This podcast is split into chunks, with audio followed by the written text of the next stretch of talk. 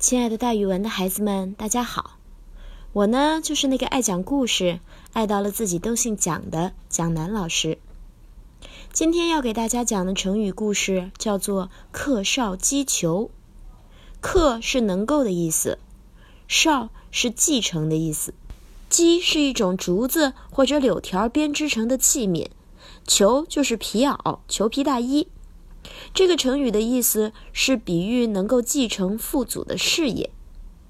大家都知道，鸡是用竹、柳或者藤之类柔软的植物编织成的一种器皿，是用来装东西的。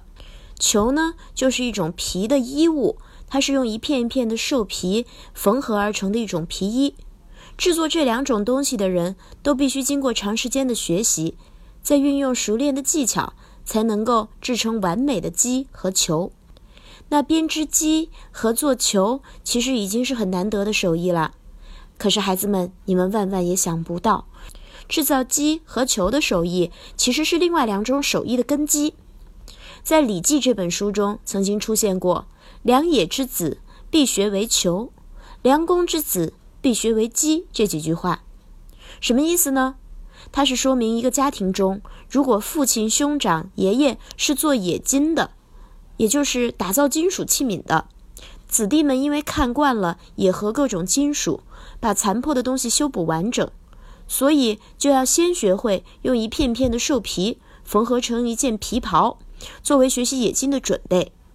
同样的，如果父亲、兄长、爷爷是造弓的能手，子弟们也会先用竹、柳等柔软的东西学着编织成机，作为学习造工的第一步。大家看看这个准备工作是多么的厉害，像不像咱们有的小和尚去少林寺里面学武功，师傅先让他做饭揉面，这样来锻炼他的力道呢？其实中国的循序渐进的学习方法是很厉害的，先学习制球袍，之后再学习冶金就非常容易，先学会制机。在学制弓就很容易了，所以克绍击球就是出于《礼记》的这几句话，用来表示子孙继承先人的事业。咱们可以这样举例子：一个文学家或者一个艺术家，他的儿子女儿也从事写作、绘画或者雕刻，这就是一个克绍击球的例子。好了，那今天成语故事给大家讲到这儿，